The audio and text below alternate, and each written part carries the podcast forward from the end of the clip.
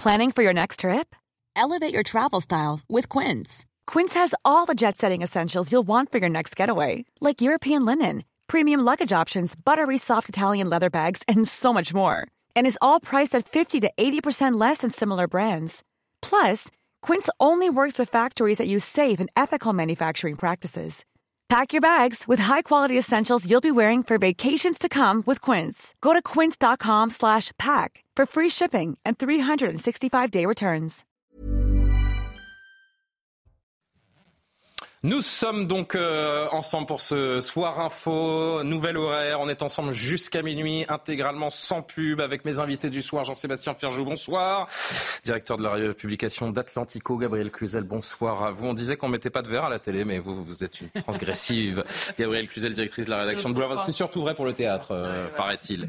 Euh, Raphaël Steinville, bonsoir à vous, journaliste au JDD. Merci d'être présent. Éric de Ritmaten, tiens donc. Ah, ça va Ça fait plaisir. Premier rang. Ouais, col roulé à la Bruno Le Maire, on adore. Merci d'être présent. On parlera notamment, et c'est c'est moins drôle, de cette hausse des prix de l'électricité et, euh, et les Français qui euh, vont voir leurs factures exploser ces, ces prochains mois, ces prochaines semaines. Elio Duchard du service politique, bonsoir et merci d'être euh, présente. On parlera bien sûr de Gabriel Attal et de la colère des agriculteurs en quelques secondes. Karim Abric de la rédaction également, comme chaque soir, présente pour réagir à ces euh, différents sujets également. On va pas perdre de temps. Allez tout de suite sur notre euh, première thématique. Gabriel Attal qui recevait donc ce soir la FNSEA, premier syndicat, notamment la FNSEA, premier syndicat agricole, les jeunes agriculteurs. C'était à partir de 18h tout à l'heure à l'hôtel de Matignon. Il dénonce beaucoup de choses, des charges financières, des normes environnementales trop lourdes, les agriculteurs qui euh, réclament notamment l'application de la loi Egalim, qui doit garantir un juste prix aux agriculteurs, des compensations financières face à l'augmentation des normes environnementales. Ça paraît très pointu comme ça, mais on verra ensemble que c'est absolument euh, essentiel. On parle également d'un- d'une concurrence internationale qui les empêche de, de vivre correctement. Elodie Huchard, avant de s'intéresser au volet purement agricole, d'entendre d'ailleurs un agriculteur qui sera avec nous, l'aspect politique, parce qu'il est majeur. Euh, le Premier ministre, je le disais il y a, il y a quelques secondes, a reçu avec euh, d'ailleurs Marc Fesneau, le, ministre de l'Agriculture, et les représentants de la FNSEA des jeunes agriculteurs. C'est euh, la première crise majeure, hein. c'est vraiment ce qu'on disait, la première crise pour ce, ce nouveau Premier ministre qui est Gabriel Attal. La gère-t-il euh, efficacement pour le moment? En tout cas, à la sortie euh, de la réunion, les syndicats FNSEA et jeunes agriculteurs se sont dit euh, écoutés. Ils ont eu l'impression, en, tout cas, d'avoir été écoutés euh, par le Premier ministre. Vous le disiez, c'est sa première crise et il y a beaucoup de craintes du côté de l'exécutif. D'abord, de voir des blocages se multiplier avec les engins agricoles. Évidemment, c'est un secteur qui a les moyens de bloquer facilement des routes, des autoroutes.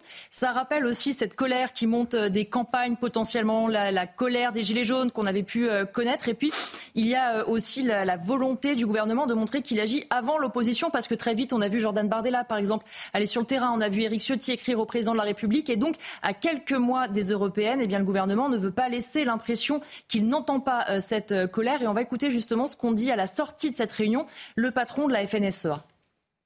Le mandat qui est le nôtre, c'est de faire en sorte que la négociation ne cesse pas tant qu'il n'y a pas des décisions euh, très concrètes. On l'a redit au Premier ministre, on ne se contentera pas de mesurettes. Je dois dire que le Premier ministre a partagé cette idée, euh, ce, diagnostic que, nous euh, avons posé d'une situation qui euh, est sans équivalent puisque quasiment tous les départements sont aujourd'hui en train de, préparer euh, des actions. Nous avons voulu euh, faire toucher au Premier ministre la réalité de la situation euh, d'un secteur euh, qu'il connaît assez peu, mais pour lequel il a clairement dit qu'il souhaitait euh, s'engager. Et euh, le patron de la FNSEA ainsi que le patron euh, des jeunes agriculteurs sont revenus sur les trois enjeux majeurs de la réunion. D'abord, rappeler l'importance de la dignité euh, du métier d'agriculteur, rappeler aussi le difficile enjeu des revenus et la compétitivité des filières. Le président de la FNSEA disait on essaye de monter en gamme, mais on voit aussi que le consommateur ne peut pas suivre. Et puis l'importance de l'exercice du métier, de la, complexification de toutes les règles. Il expliquait notamment ce président de la FNSEA qu'il y a aujourd'hui des agriculteurs qui sont dans l'illégalité, non pas parce qu'ils le veulent, mais parce que les normes sont devenues incompréhensibles et trop nombreuses. Euh, Quelles sont les, marges de manœuvre du gouvernement? Alors elles sont assez faibles et c'est compliqué parce que depuis euh, vendredi, le président de la République a demandé via l'intermédiaire de Gérald Darmanin au préfet d'avoir des remontées sur les problématiques des agriculteurs. Il y a finalement autant euh, d'exploitation et de filières qu'il y a euh, de problèmes. Il y a aussi toute la question évidemment de l'Union européenne parce que la France ne peut pas manœuvrer autant qu'elle le veut. Alors ce qu'on sait en revanche, c'est qu'il va y avoir une marge de manœuvre potentiellement rapidement.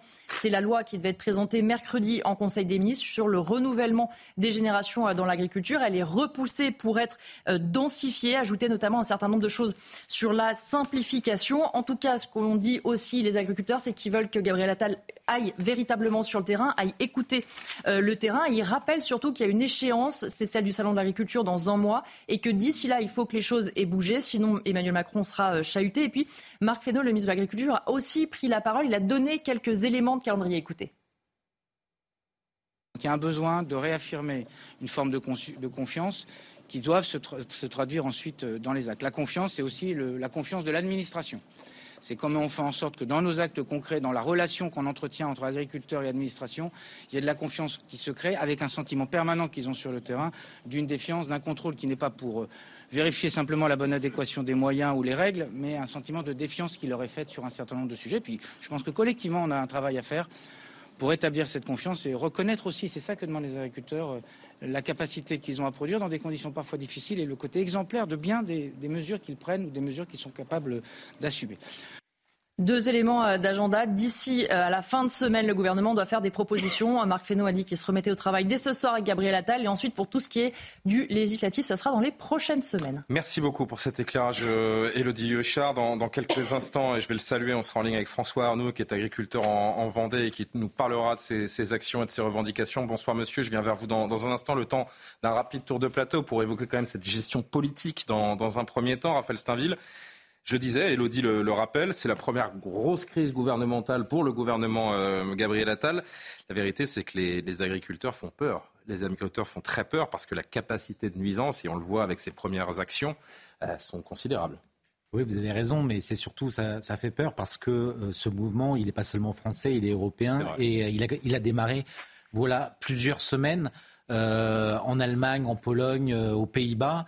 Et on voit à quel point la mobilisation de, ces, de cette profession euh, donne des peut, peut bloquer tout un pays, euh, euh, contrarier, contrarier l'économie.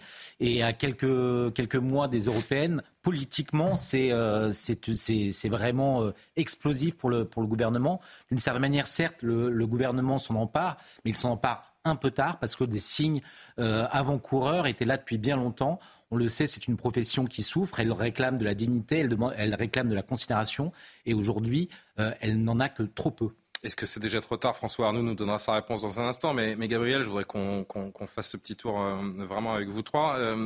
certains parlent d'une colère qui pourrait très vite ressembler à celle des gilets jaunes. Il y a déjà un terme qui est avancé, celui de, de gilet vert.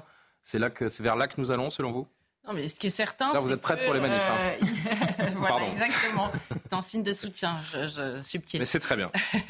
euh, ce qui est évident, c'est qu'on nous sommes face à un public qui ressemble pour. Euh, euh, partie aux, Gilets jaunes historiques, aux premiers Gilets jaunes, je dirais. C'est-à-dire des, des, gens qui ne demandent qu'à travailler, qui ne veulent pas être ennuyés euh, dans leur travail, qui du reste, euh, s'ils font cette opération, c'est parce qu'ils sont à bout, parce que c'est des gens qui n'ont pas l'habitude de se mettre en grève, qui n'ont pas de temps à perdre. Donc quand ils commencent à s'engager dans un mouvement, c'est parce qu'ils ils n'ont rien à perdre encore une fois, il y avait des signes avant-coureurs, évidemment, qui n'ont pas été pris en compte. Euh, ces fameux panneaux retournés, alors c'est vrai que c'était de la révolte euh, bien élevée, ça ne dérangeait personne, mais cela aurait dû euh, alerter nos dirigeants. Je vous rappelle qu'au moment où on retournait ces panneaux, le, le, Parlement européen votait un traité de libre-échange. Je me permets d'ajouter que le logo de CNews, au moment où on se parle, est volontairement retourné pour justement afficher un soutien inconditionnel à cette profession qui est essentielle. Bah, pourquoi pas voilà, on va la garder pour de longues années. Hein. Ça, c'est. Faites-vous plaisir. Mais, mais et, puis, il faut voir que c'est aussi l'affrontement euh, de potentiellement de deux France. Euh, une, les, Allemands euh, opposent la, la, le, leur tracteur à la, au Tesla. Vous savez, ces fameuses voitures électriques. Et c'est un peu aussi les, ceux qui sont de nulle part et ceux qui sont de quelque part. Vous savez, les fameux Anywhere et Somewhere de, de Goodhart. Bien évidemment, les, les, les agriculteurs, c'est la France enracinée par excellence. C'est pour ça qu'elle n'est pas comprise. Du reste, ces valeurs euh, euh, ne, correspondent plus du tout à ceux qui nous gouvernent. C'est une France, encore une fois, enracinée. Il y a de la transmission de génération en génération. C'est une France qui n'a. C'est le devoir de l'effort, hein, par opposition au droit à la paresse de certains. Bref, tout s'oppose euh, à, ce qui aujourd'hui est constitutionnel de, de, ceux qui nous gouvernent. Je ne voudrais pas paraître négatif, Jean-Sébastien Ferjou, avant d'aller voir François Arnoux, mais quelle réponse le gouvernement français peut-il apporter à ses agriculteurs quand on sait que c'est l'Europe qui impose toutes ces lois et toutes ces normes et que la France s'y soumet? Oui, enfin, plus ou moins quand même. C'est-à-dire que depuis 2023, la PAC euh, se gère à nouveau au niveau national, la politique agricole commune. Donc euh, on a retrouvé des marges de manœuvre que nous n'avions pas nécessairement les années euh, précédentes. Il y a une part de surtransposition en France. Souvent, on surtranspose le droit européen, c'est-à-dire qu'on va plus loin que ce qui a pu être voté, notamment en matière environnementale ou sanitaire, puisque souvent ce qu'on appelle environnemental, en tout cas en ce qui concerne l'agriculture, ce sont des normes sanitaires. Donc il y a quelques marges de manœuvre là-dessus. Après, il y a quelques marges de manœuvre qui peuvent euh, avoir euh, trait à des sujets de fiscalité. Maintenant, là où ça sera très difficile pour le gouvernement de répondre, c'est sur ce qu'évoquait Gabriel Cluzel à l'instant, c'est-à-dire c'est deux France aussi.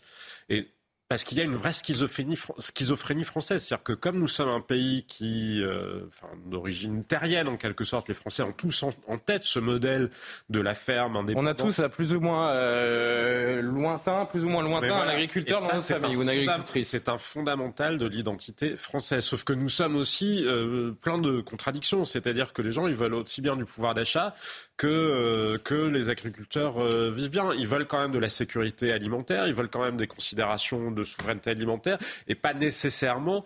Enfin, il faut arriver à articuler tout ça. Et comme ça fait très longtemps qu'on a cessé finalement d'avoir ces débats-là et que probablement on a plus donné la parole à une autre France, peut-être pas la France des Tesla, mais en tout cas à une France de gens qui ont pu, euh, ben, pareil, faire des blocages de route. Moi, ce qui m'amuse beaucoup, j'entendais euh, une, militante écologiste aujourd'hui s'alarmer du fait que les agriculteurs faisaient des blocages.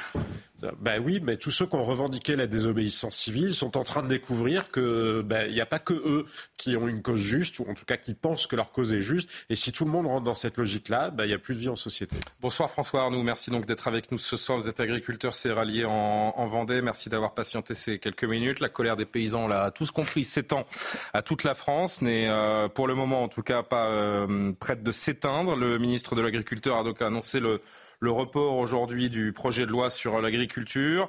Euh, le Premier ministre a reçu vos représentants ce soir. Toujours est-il donc que cette paralysie du pays reste perspective très envisageable à l'heure où l'on se parle.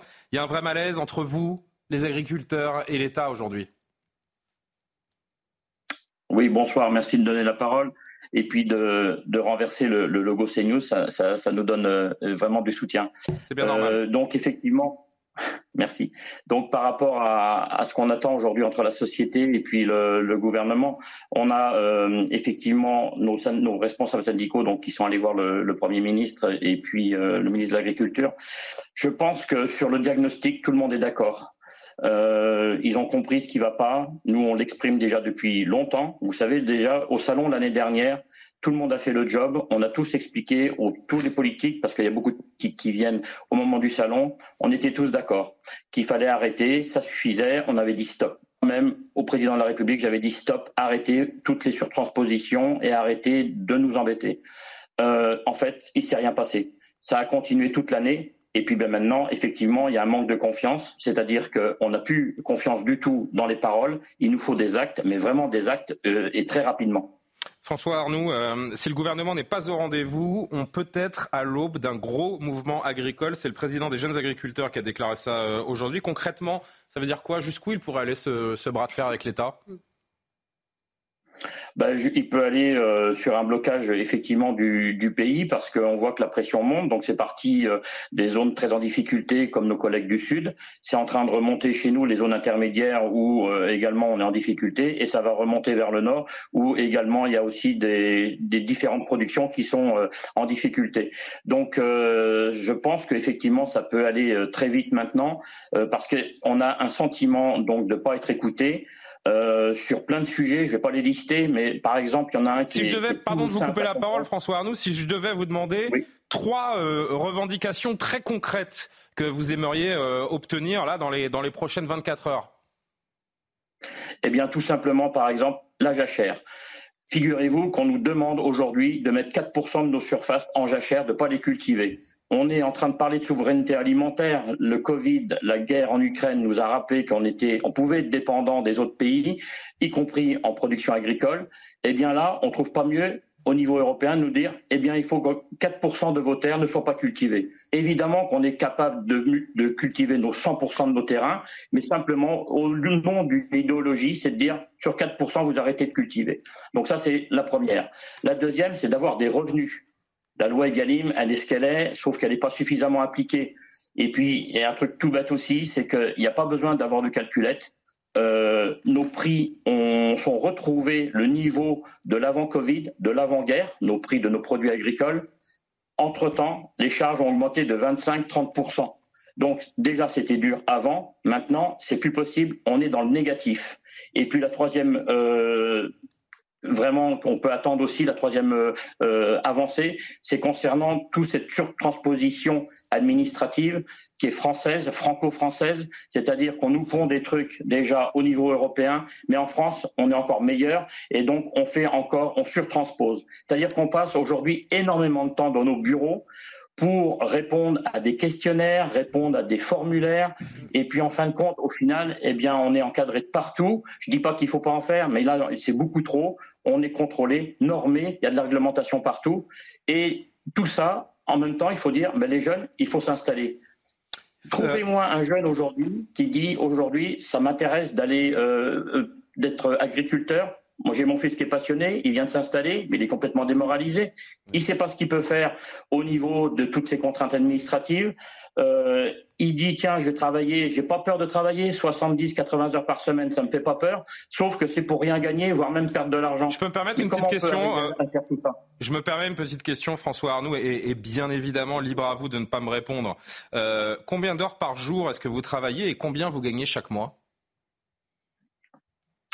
Alors, on peut pas parler de, on peut pas parler de revenus, euh, on peut pas parler de revenus mensuels parce que euh, c'est pas comme ça que ça marche en, en, en agriculture.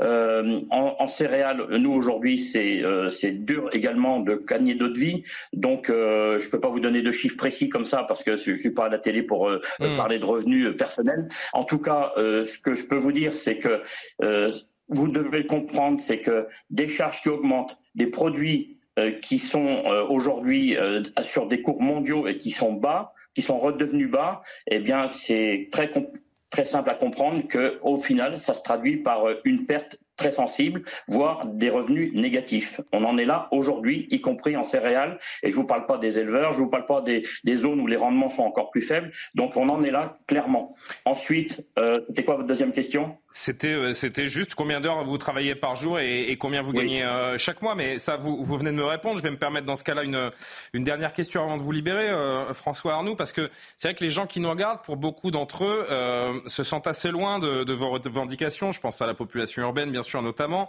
Euh, ça paraît souvent technique. Est-ce que, selon vous, nous tous, tous les Français devraient se sentir concernés par ce, que, par ce qui est en train de vous, vous arriver et la crise qui est en train de vous toucher? Oui, et c'est bien là d'ailleurs le problème en fait, c'est que euh, on a aujourd'hui, on a toujours eu ce qu'on voulait au niveau euh, alimentation. Euh, mais nos grands-parents n'étaient pas du coup dans, ce cas-là. Donc la pénurie, ils l'ont connue. Et puis en fin de compte, ce qui s'est passé, c'est que eh bien nos budgets, nos, dépenses se sont orientés vers autre chose, plutôt le loisir. Euh, on, on, ne lésine pas pour acheter un téléphone à n'importe quel prix. Par contre, tout le temps, c'est l'alimentation qui a énormément perdu, la part de dépenses a énormément perdu. Il y a une seule solution pour ça, c'est de se dire on a une alimentation en France qui est de qualité, avec une agriculture qui est la plus durable au monde. Eh bien, il faut absolument que ça a un coût, ça a payé. Il faut le payer. Donc, c'est pas simplement à l'agriculteur de supporter toutes ces normes, y compris écologiques, et on est pour avancer dans la transition écologique. Malgré tout, ça a un coût. Eh bien, il faut que tout le monde, cette demande sociétale, tout le monde mette la main à la poche, y compris le consommateur. Et pour bien comprendre encore une fois à quel point le, mal est, profond, qu'il soit euh, physique, parce que vous travaillez évidemment la, terre, euh, mais moral euh, également, selon la MSA, la Sécurité sociale agricole, je rappelle qu'il existe 31% de suicides en plus chez les agriculteurs que dans le reste de la population environ un suicide d'agriculteurs tous les deux jours. Ça aussi, c'est une réalité. Un, dernier mot peut-être à ce sujet, François Arnaud. Oui, parce que en fait, euh, on a un mal psychologique parce qu'on est des gens qui sommes passionnés au départ, qui adorons notre travail, sauf qu'on en nous met tellement tous les jours qu'en fait, on devient démotivé et puis on ne sait plus ce qu'il faut faire tellement on a de contraintes partout. Donc euh, bah, effectivement, on a la boule au ventre quand on sort notre tracteur, quand on est avec nos animaux, on a la boule au ventre parce qu'on se dit, ben, en fin de compte, j'ai le droit, j'ai pas le droit, euh, je peux pas faire ce que je veux, et, donc là, ben, c'est évidemment ça joue sur le moral. Et puis en fin de compte, au, bout, au bout du bout, quand en plus il n'y a pas de revenus, ben, comment on fait? François Arnaud, agriculteur céréalier euh, en Vendée, euh, vous l'avez bien compris, euh, cette chaîne vous, vous soutient et on espère que l'agriculture française sortira grandie. Je crois qu'il y a quelques années encore, la France était le, je l'avais noté, hein, jusqu'en 1999, la France était le deuxième exportateur mmh. mondial agricole. En 25 ans, notre pays a chuté à la cinquième place. Mmh. C'est déplorable. Un dernier mot peut-être Gabriel, et on remercie donc François Arnoux. Euh, défendre les agriculteurs, c'est juste défendre la France en fait. Alors oui, alors on me dit que François Arnoux voulait dire un dernier mot. Oui, je vous écoute. Oui, je voulais simplement rajouter que tout ce qui est décidé au niveau européen est dénué de bon sens. Donc on est vraiment dans le contresens, on ne comprend pas ce qui nous arrive.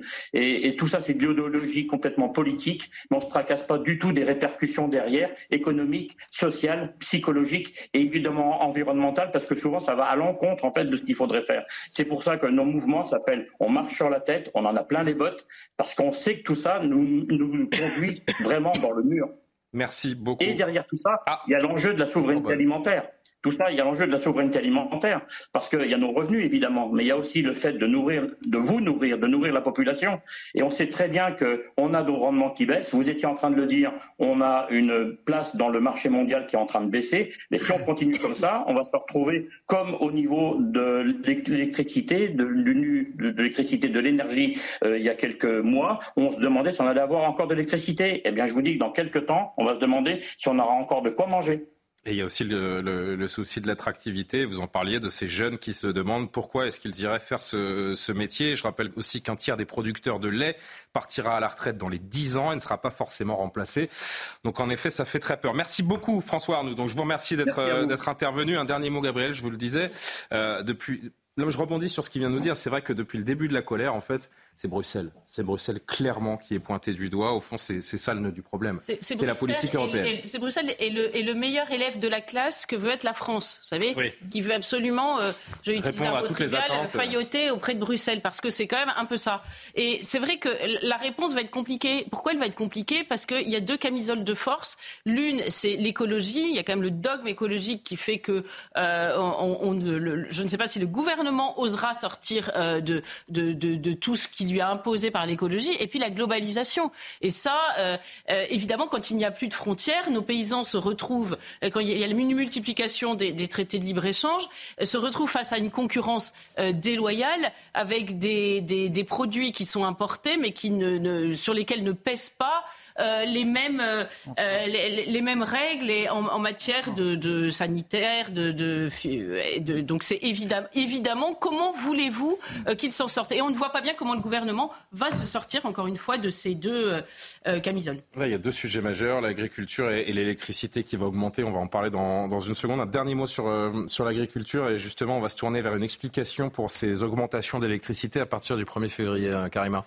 Non, c'est très important euh, ce qui se passe parce que c'est aussi la, réflexion sur quelle place pour le monde agricole dans un monde qui est de plus en plus dématérialisé, où on est obsédé euh, par le, numérique, par la technologie. Mais on se rend compte quand même, je veux dire, la base de toute chose, c'est quand même de nourrir une population et de voir aussi le déclassement parce que la, France. Et pendant ce temps-là, on importe. Que, voilà, ne serait-ce que euh, par son terroir, il y a quand même une revalorisation qui devrait être là. Et on se rend compte que toutes sortes d'absurdités. Hein, je regardais certains chiffres, par exemple, sur, sur les poulets. Euh, et euh, un poulet sur deux... Un poulet sur deux ne vient pas de l'Hexagone, consommé en France. Et 70% des fruits sont importés. Non, on marche sur la tête. Et, en quoi c'est écologique? Parce qu'on ah bah, c'est du carbone, bien sûr. Ce n'est pas du tout écologique. C'est pour ça que c'est incohérent. Il n'y a, rien de cohérent. Il y a complètement quelque chose d'incohérent sur, justement sur, la pollution, sur le, transport des, des aliments.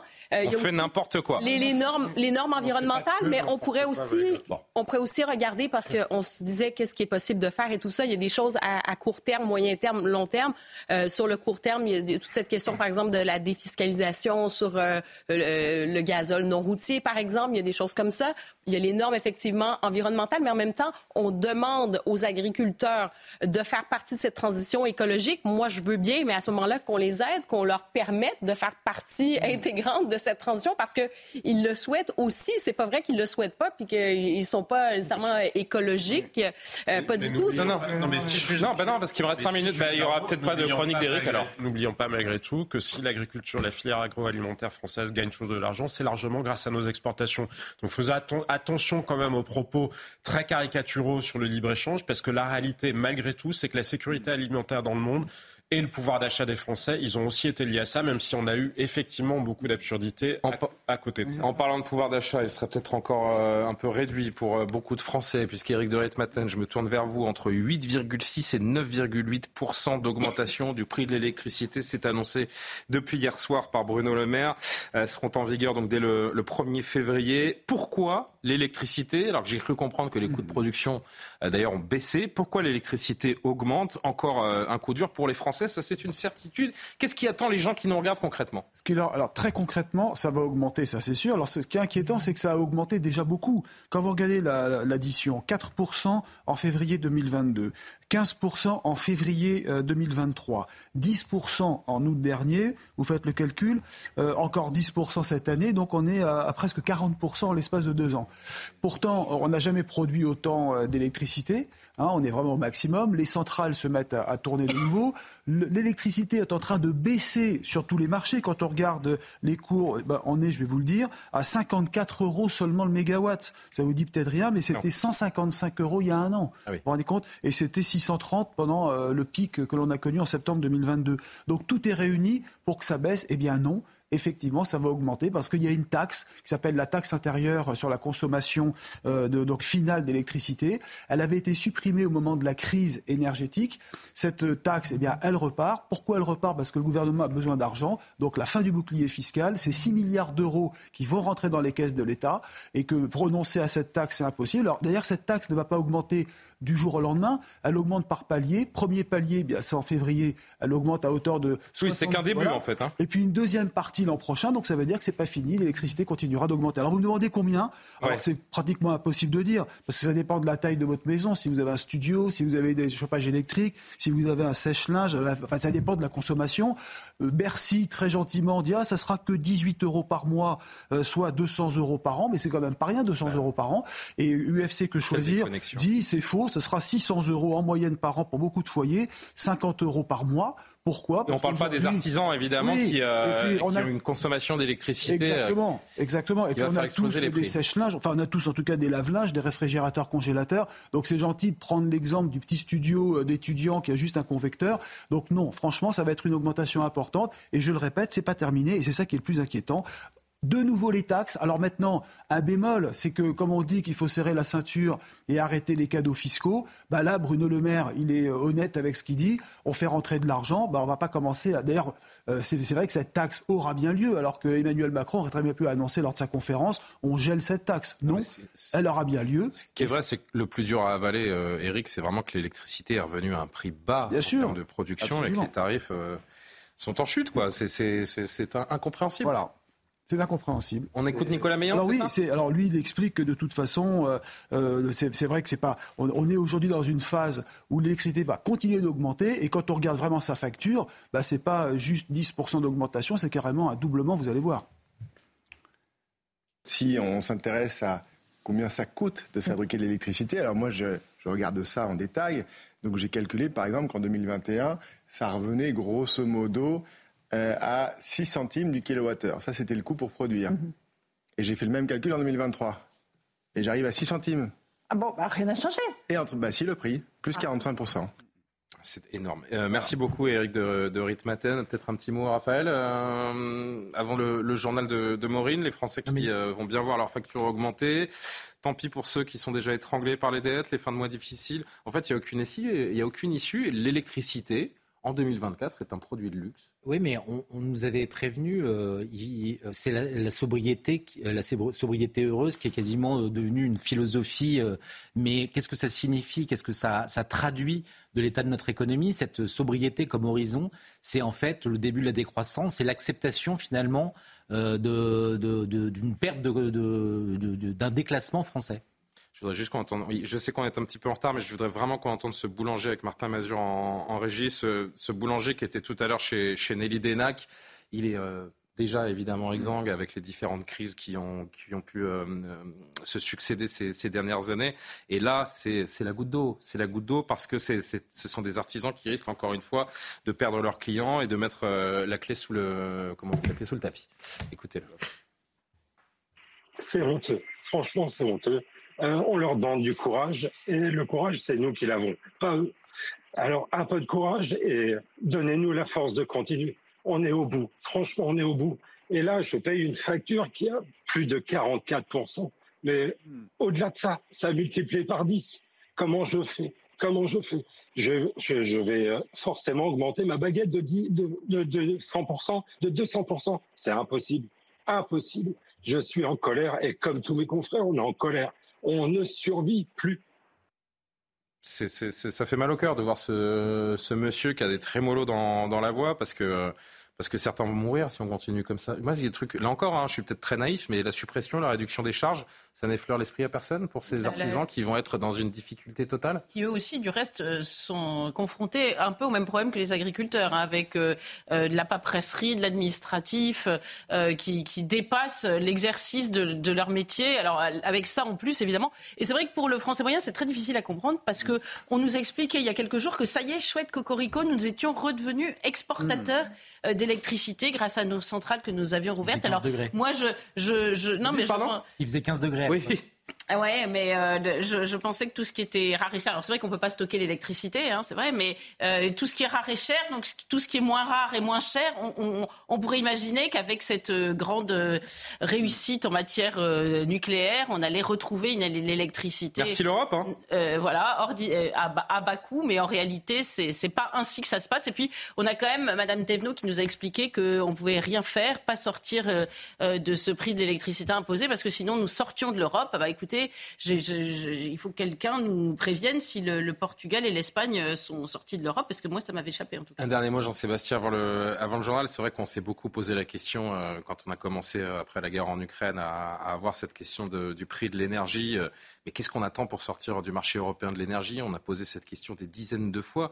Et je me suis dit, mais revenons même encore en arrière, pourquoi y a-t-il un marché européen de l'énergie si, Mais c'est pas nécessairement en sortir, c'est peut-être revoir les règles de mm. formation des prix, ce qui n'est pas mm. exactement la même chose. Il y a une interconnexion des réseaux, il y en a beaucoup plus pour la France qu'il y en mm. a pour l'Espagne et le Portugal de manière physique. Mais encore une fois, le paradoxe, c'est que c'est pas tellement la hausse d'aujourd'hui qui est la plus choquante, c'est ce qu'ont été les prix de l'énergie, justement, depuis la guerre euh, en Ukraine, et notamment parce qu'à ce moment-là, la France aurait dû avoir un avantage compétitif avec ses centrales nucléaires. Ah oui, sauf qu'on a tout et fait. ne l'avait pas, à la fois pour des raisons auto-infligées, parce qu'on n'avait pas suffisamment entretenu les centrales nucléaires en temps et en heure, et parce que, justement, on a créé un mécanisme de formation des prix qui était totalement au désavantage de la France et de son énergie euh, nucléaire. Mais ça, il y a quand même beaucoup de gouvernements français qui l'ont accepté. Donc le sujet, effectivement, c'est pourquoi ne revenons-nous pas sur la philosophie, mais ce qui n'est pas en soi rentrer ou sortir du marché européen de l'énergie. On est un tout petit peu en retard. Pardon, Maureen Vidal, le journal, c'est euh, tout de suite. Je vais remercier Eric pour ses, précisions. C'est Amaury Bucco qui va prendre votre place parce qu'on va parler de ce phénomène dont on parle régulièrement, les, les homejacking. C'est que deux euh, personnalités ont fait l'objet d'une tentative de, de, cambriolage, donc de, de, braquage à domicile. C'est notre consoeur Anne-Sophie Lapic, c'est notre ami euh, et consultant Georges Fenech ce week-end. C'était même hier soir. Georges qui est avec nous. Et avec Amaury Bucco, on va détailler euh, tout cela. Donc euh, restez avec nous. Amour, euh, Maureen Vidal pour le, le, journal. Il est un peu plus de 23 heures.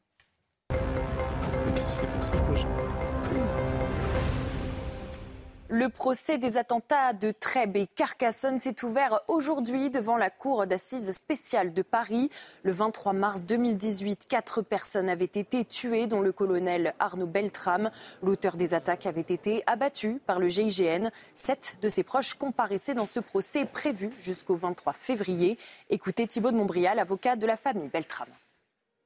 Il faut que chacun ait conscience que la lutte contre l'islamisme est non seulement une lutte contre les terroristes, mais également une lutte contre ce que nous appelons le deuxième cercle, c'est-à-dire tous ceux qui, par euh, leur complaisance, leur euh, complicité ou leur duplicité, favorisent le passage à l'acte euh, de tels assassins les pêcheurs rencontrent des difficultés. L'essentiel des bateaux de pêche sont restés à quai aujourd'hui dans le golfe de Gascogne. La cause, la pêche est interdite pendant un mois pour préserver les dauphins, victimes indirectes des filets. Résultat, les pêcheurs ne peuvent plus travailler jusqu'au 20 février inclus, une décision qui risque d'avoir de lourdes conséquences. Les médecins à diplôme étranger autorisés à travailler pour les mois à venir, menacés de perdre leur poste après avoir échoué à un concours sélectif, le gouvernement va prolonger les autorisations de travail et ainsi permettre aux lauréats de concours de rester dans leur service actuel. Des médecins devenus indispensables à notre système de santé, a précisé la ministre du Travail, de la Santé et des Solidarités, Catherine Vautrin. Enfin, c'est incroyablement émouvant. Le milliardaire Elon Musk a visité le camp d'extermination d'Auschwitz-Birkenau en Pologne, quelques semaines après avoir déclenché un scandale en relayant des propos relevant de la sphère complotiste et antisémite sur son réseau social X. L'association juive européenne a indiqué qu'Elon Musk avait déposé une gerbe et participé à un service commémoratif lors d'une visite privée de l'ancien camp de la mort nazie. Merci beaucoup, euh, Maureen, pour euh, toutes ces infos. On se retrouve dans, dans une petite trentaine de deux minutes. Toujours avec Jean-Sébastien Ferjou, Raphaël Steinville, Gabriel Cluzel, Karim Abric, Elodie Huchard et euh, donc Amaury Bucco. Bonsoir, Amaury, qui nous a rejoint ces dernières semaines. Cher Amaury, on en a beaucoup parlé à nos téléspectateurs. Beaucoup de personnalités ont fait la, une des journaux à cause de ces fameux homejacking ou tentatives de homejacking qu'on peut traduire par braquage à domicile dont ils ont fait l'objet. La liste s'est considérablement allongée ces dernières semaines, ces derniers jours, même dernières heures. Notre consoeur Anne-Sophie Lapix a échappé de peu à un cambriolage. Le domicile de notre ami, notre consultant Georges Fenech, a été pris pour cible euh, hier soir. Georges sera avec nous euh, en direct dans, quelques instants. Mais d'abord, avec vous, euh, détaillons un petit peu ce qui s'est passé ces dernières heures et ce, phénomène qui continue bah, de grandir. on revient sur ces phénomènes. Donc, deux personnalités dans le même quartier à 24 heures d'intervalle à peine. Oui, c'est assez dingue. Enfin, c'est vraiment une coïncidence assez extraordinaire. En fait, il y a d'abord eu effectivement le cas d'Anne-Sophie Lapix, dont le logement a quand même été plusieurs fois victime de tentatives de cambriolage. Euh, ça s'est arrivé d'ailleurs le mardi 16 janvier. Elle a elle-même euh, mis en fuite un cambrioleur. Euh, un peu plus tôt, quelques mois avant, elle avait déjà été victime d'un cambriolage. Et donc là, eh bien, les policiers avaient pour instruction, si vous voulez, de, patrouiller un peu pas très loin de chez elle et d'être vigilants. Et donc, eh bien, en au beau milieu de la nuit, dans la nuit de samedi à dimanche, vers 4 heures du matin. Ils ont constaté qu'il y avait une voiture avec euh, cinq personnes dedans qui sont descendues, qui ont escaladé la grille euh, de son logement et qui ont tenté de rentrer dans, chez elle, dans son logement. Mais finalement, ils ont été mis en fuite eh bien, par un membre de sa famille qui est descendu, qui a entendu du bruit. Et donc, ils ont finalement été interpellés par la police. Et ce qui est assez incroyable, c'est que quelques, enfin, le lendemain, donc dimanche soir, effectivement, sur CNews, nous parlions de ce sujet du homejacking. Il y avait euh, Georges Fenech en plateau.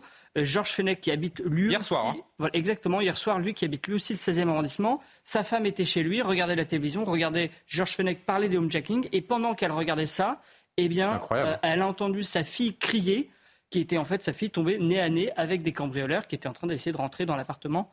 Et je crois qu'on a Georges Fenech, c'est ça? Alors, ben, on me dit dans l'oreille que euh, Georges Fenech, là, on a du mal à le contacter. Donc, j'espère qu'on va euh, réussir à l'avoir. J'espère que tout va bien pour Georges, surtout. A priori, oui, hein, euh, mais qu'on va réussir à, le joindre s'il si, m'entend. Georges, merci Georges de répondre au téléphone. avant, peut-être d'avoir de, Georges en direct, les auteurs du, du cambriolage chez Georges Fenech sont donc en fuite, eux. Mais qu'est-ce qu'on sait des auteurs du cambriolage chez, chez Anne-Sophie Lapix? Alors déjà, sur leurs intentions, euh, c'est assez intéressant ce qu'on a retrouvé dans la voiture, dans leur voiture, hein, puisqu'ils étaient venus en voiture sur les lieux. Alors, une, déjà un revolver chromé et aussi des rouleaux de scotch, donc ils laissent à penser qu'ils soit ils avaient vraiment l'intention de faire ce fameux homejacking, c'est-à-dire de séquestrer les habitants de ce logement d'Anne-Sophie Lapix, soit euh, bah, de le faire de manière opportune si l'occasion se présentait. Ensuite, sur leur profil, donc ces cinq hommes qui ont été interpellés, deux sont mineurs. Euh, l'un d'eux est d'ailleurs déjà connu de la police pour des faits assez similaires, un vol aggravé, extorsion avec arme commis en 2022. Trois sont originaires de l'Essonne et deux sont probablement étrangers puisqu'ils n'avaient pas de papier sur eux. Mais l'un d'entre eux a dit être né en Tunisie et l'enquête a été confiée à la BRB, qui est la brigade de répression du banditisme, qui est une, unité d'élite de la police judiciaire, donc ça va aller probablement assez vite. On a vraiment l'impression qu'il y en a de plus en plus de ces homejacking, ça se, ça se répand, les statistiques le disent? Alors, les chiffres, en fait, les des dernières années pour la préfecture de police de Paris, donc pour la région parisienne, sont assez stables, c'est environ 400 homejacking par an. Euh, mais j'ai appelé différentes sources policières qui me disent, si vous voulez, quand même que c'est une, une pratique qui est de plus en plus répandue parce qu'elle s'est démocratisée. C'est-à-dire qu'avant, c'était réservé un peu au grand banditisme et que maintenant, alors on ne peut pas faire de généralité, hein, chaque homejacking est un peu unique, mais ce sont souvent des équipes de plus en plus jeunes, euh, constituées justement pour cette occasion par un commanditaire qui donc lui ne s'expose pas. Euh, alors, ces homejacking visent euh, des personnes ayant bien souvent des coffres forts. L'intérêt, c'est d'aller là-bas, de prendre en otage la victime et de lui demander les codes de son coffre-fort pour Qu'est-ce qu'ils en savent bah, vous savez, vous avez la personne qui installe le coffre-fort, vous pouvez avoir des livreurs, je sais pas, ça c'est, oui, ça s'ébruite. Alors justement, qu'est-ce qu'ils en savent aussi? Il euh, faut bien comprendre aussi que ceux qui sont visés, ce sont les célébrités. Alors d'abord, c'était les footballeurs, parce que forcément les footballeurs, on sait qu'ils sont riches, mais ça s'est propagé notamment aux influenceurs. Et les influenceurs, on sait facilement, si vous voulez, ce qu'ils ont chez eux, puisqu'ils exposent leur vie sur les réseaux sociaux, c'est leur boulot. Mais vous avez aussi hein, des, chefs d'entreprise, des journalistes, comme Georges Fenech, euh, consultant CNews, ou encore Anne-Sophie Lapix. Et euh, l'avantage, bah, pour tous ces métiers, journalistes, footballeurs ou influenceurs, si vous voulez, c'est que vous pouvez savoir quand ces personnes travaillent, si elles sont chez elles ou non, et donc Typiquement, les footballeurs, eh bien, ça arrivait parfois, pendant qu'ils jouaient à un match, eh bien, on allait euh, homejacker euh, leur maison avec leur famille à l'intérieur, les séquestrer et essayer de prendre le butin. Alors, c'est d'ailleurs, euh, ce qui est intéressant, c'est que la police, si vous voulez, constate que les adresses de certaines personnalités sont régulièrement visées. Et donc, ça laisserait à penser qu'il pourrait y avoir des espèces de boucles dans les messages privés où finalement ces adresses sont diffusées, voire vendues. Et donc, euh, finalement, eh bien, ces personnes sont victimes de cambriolage régulièrement. Et c'est d'ailleurs ce qui s'était passé pour Anne-Sophie Lapix. Et c'est pour ça que son logement était sous surveillance policière. Merci beaucoup pour les, euh, les détails, Amoré Bucco. Alors, Georges, on a des petits problèmes de, vidéo, mais on, l'a joint à notre ami euh, Georges Fenech par, par téléphone. Donc, on va se faire ça à l'ancienne, cher Georges. déjà, merci de nous répondre, Georges, parce qu'on peut imaginer que les dernières heures n'ont pas été très drôles à vivre pour vous et c'est un euphémisme. Racontez-nous simplement, Georges, en quelques mots, qu'est-ce que vous avez vécu hier soir? Qu'est-ce qui s'est passé? Ben, en fait, euh, j'étais donc euh, dimanche soir sur le plateau Soir 3 d'ailleurs, sur CNews, Soir Info, et euh, nous parlions précisément de ces questions de homejacking en évoquant le cambriolage commis chez Anne-Sophie Lapix. Et figurez-vous qu'au même moment, je reçois un message de ma compagne qui me dit appelle la police, il y a quelqu'un qui s'est introduit dans l'appartement. Donc vous imaginez ma, stupeur. J'ai quitté le plateau et on a fait le nécessaire pour prévenir euh, le commissariat du, 16e arrondissement, puisque je réside dans cet arrondissement. Et en fait, ce qui s'est passé, c'est que la porte n'était pas verrouillée. Moi, j'avais claqué la porte. À l'intérieur se trouvait ma compagne et euh, sa fille, âgée de 15 ans, qui a entendu la porte s'ouvrir et qui s'est mise euh, à hurler, comprenant qu'il s'agissait d'une intrusion. Elle s'est retrouvée nez à nez avec un malfaiteur? Non, il n'y a pas eu, heureusement, il n'y a pas eu de contact physique. Elle a vu la porte euh, grande ouverte et quand elle a hurlé, euh, la personne a détalé, quoi. Comment vont-elle euh, Eh bien, écoutez, le choc a été terrible, un traumatisme violent, je peux dire, qui encore aujourd'hui ne s'est pas effacé. on ne mesure pas à quel point ce genre d'intrusion à son domicile la nuit euh, provoque euh, un, traumatisme réel et profond. Hein. Ça, je, tiens à le dire. Maintenant, si vous voulez, euh, bon, on fait le nécessaire, hein, plainte au commissariat, police scientifique, l'enquête est en cours sous l'autorité du, parquet de Paris.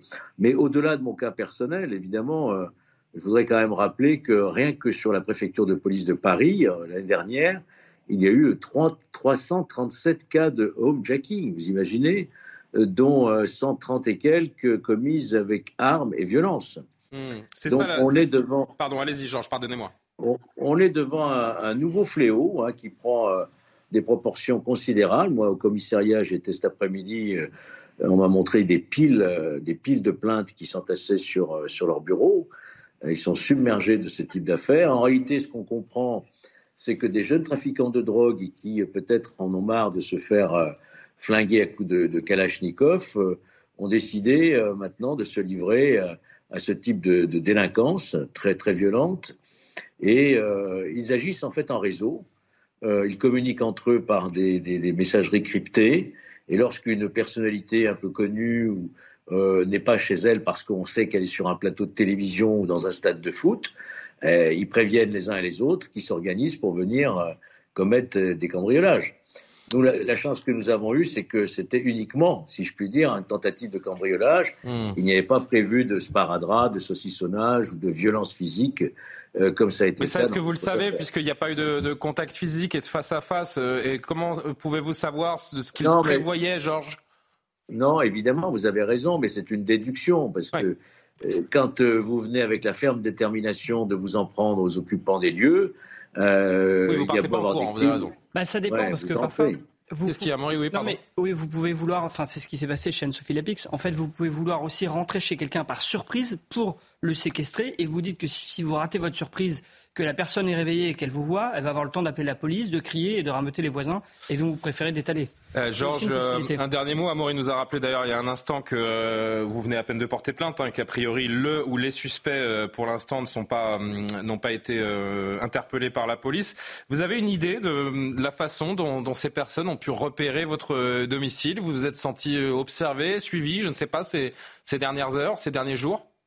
Oui, ces derniers mois même, euh, on a remarqué, surtout ma compagne qui a remarqué euh, des jeunes individus cagoulés, enfin capuchés plutôt, euh, qui la fixaient. Donc il est, il est fort probable. Dans votre rue? qu'il y a eu, ouais, devant mon immeuble.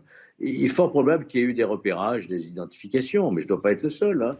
Donc mmh. c'est vraiment quelque chose d'inquiétant. Et, si vous permettez juste un dernier mot, l'année dernière, 211 000 cambriolages en France, c'est-à-dire un à plus d'un toutes les trois minutes, avec un taux d'élucidation qui est très faible, environ 8%, c'est-à-dire qu'il y a un seul cambriolage qui est identifié sur 12, vous vous rendez compte Et lorsqu'ils sont identifiés, et ça j'en ai discuté avec des fonctionnaires de police hein, qui sont très amers, beaucoup sont relâchés à l'issue de leur garde à vue. Donc, euh, il n'y a pas de véritable politique pénale dissuasive contre ce qui est véritablement une délinquance d'une extrême violence. Mais ce qui semble vraiment nouveau, euh, Georges Fenech, euh, c'est pas le, le cambriolage en soi qui, a priori, existe enfin, depuis toujours. C'est bête à dire, mais en tout cas, tout le monde sait ce qu'est un, cambriolage et ça existe depuis des années et des années. Là, ce qui est nouveau, c'est le vol sous la menace d'une arme, la séquestration, cette montée des violences gratuites dans ces braquages à domicile. Ça, c'est un phénomène qui est assez récent.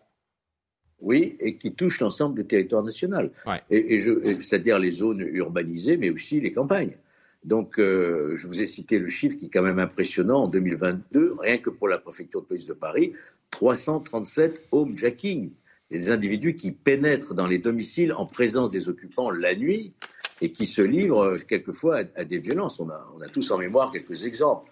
Donc là, je crois qu'il y a véritablement euh, une priorité à mettre euh, au niveau de l'action pénale et de, l'action de la police contre ce type de délinquance très violente. Il y avait une trace d'effraction sur votre porte? Pardon, je vous libère tout de suite, Georges. Non, il y a eu des poussées. Comment ils ont ouvert la porte? Euh, Quand bien ben, même elle n'était pas à double tour En partant pour vous rejoindre sur CNews, moi j'ai claqué la porte. Et et elle n'a pas été verrouillée de l'intérieur. Donc il suffit de prendre un bout de plastique, enfin on va pas donner les détails, mais hmm. une radio, enfin tout le monde le sait. Hein. Euh, vous glissez à travers la, porte et puis ça s'ouvre. Hein. C'est assez facile à faire bon. finalement. Merci beaucoup Georges d'avoir témoigné. Euh, vous euh, évidemment on envoie tout notre tout notre soutien à, votre compagne, à sa fille, à vous également, parce que j'imagine que quand bien même vous n'étiez pas présent, c'est un c'est un gros traumatisme également. Donc on vous envoie toute notre amitié, cher cher Georges, et, et on vous remercie d'avoir témoigné sur l'antenne. J'espère vous, vous croiser euh, très très vite à la rédaction de, de CNews. Merci d'être intervenu. Oui, Amaury. Non, mais euh, c'est intéressant ce que disait Georges sur le traumatisme que ça peut provoquer. Vous avez eu, par exemple, l'été dernier, à Paris, dans le 18e arrondissement, un homejacking, le logement d'une influenceuse, mais elle avait engagé quelqu'un justement pour garder chez elle. Ils sont quand même rentrés et cette personne, l'ITT psychologique, c'est-à-dire les dégâts que ça a causé, sa détresse psychologique a été évaluée à 80 jours d'ITT.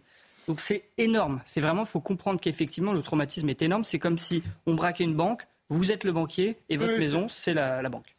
Gabriel, un commentaire à ce que vous venez d'entendre. C'est symptomatique de notre société, vous trouvez que pas les cambriolages, hein, puisque comme je l'ai dit, ça existe depuis toujours, mais euh, le fait de lier une, une, violence totale et gratuite euh, dans ces dans ces cambriolages. Euh, terrifiant dans le dans le traumatisme évidemment parce que c'est une chose déjà traumatisante d'être cambriolé. Hein, c'est un petit viol, un cambriolage quand votre maison est retournée, mais quand ensuite vous êtes à l'intérieur et, et, pour certains quand vous êtes ficelé avec du scotch et, pendant de plus, plusieurs heures, hein, il y, a, y a notamment des personnes très âgées qui ont été victimes de ce genre de braquage. Hein, ça prouve euh, le, le, cynisme et l'absence de toute notion de bien et de mal, de sens moral, enfin de tous ceux qui, qui, qui, font ce genre de choses. Et on peut citer l'exemple de cette personne âgée qui s'appelle, euh, je crois, euh, Gabriel Guiraud, un monsieur qui est à Pamiers, qui, a été, qui est mort à la suite d'un 92, ans, à la suite d'un homejacking. Mais on peut le comprendre parce qu'on est déjà... Euh, très traumatisé quand on est un adulte euh, normalement constitué, mais une personne évidemment très âgée, c'est,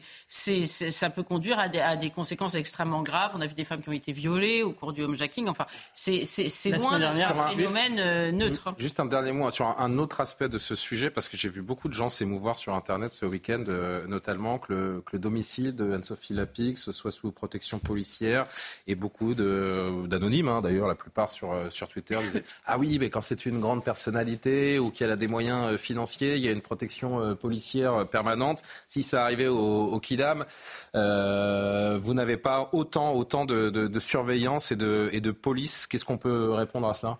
D'abord, je crois que c'était plus qu'une une surveillance policière, c'était euh, des, des, rondes. Oui, c'est normal. C'est pas une surveillance statique, hein, ouais, voilà. des rondes. C'est des rondes. Euh, Non, c'est souvent... Ça doit choquer Non, ça me choque pas, euh, euh, sachant que de la nature, l'hôtel particulier d'Anne-Sophie Lapix a été plusieurs fois enfin visé par, par des, des homejacking ou des tentatives de cambriolage.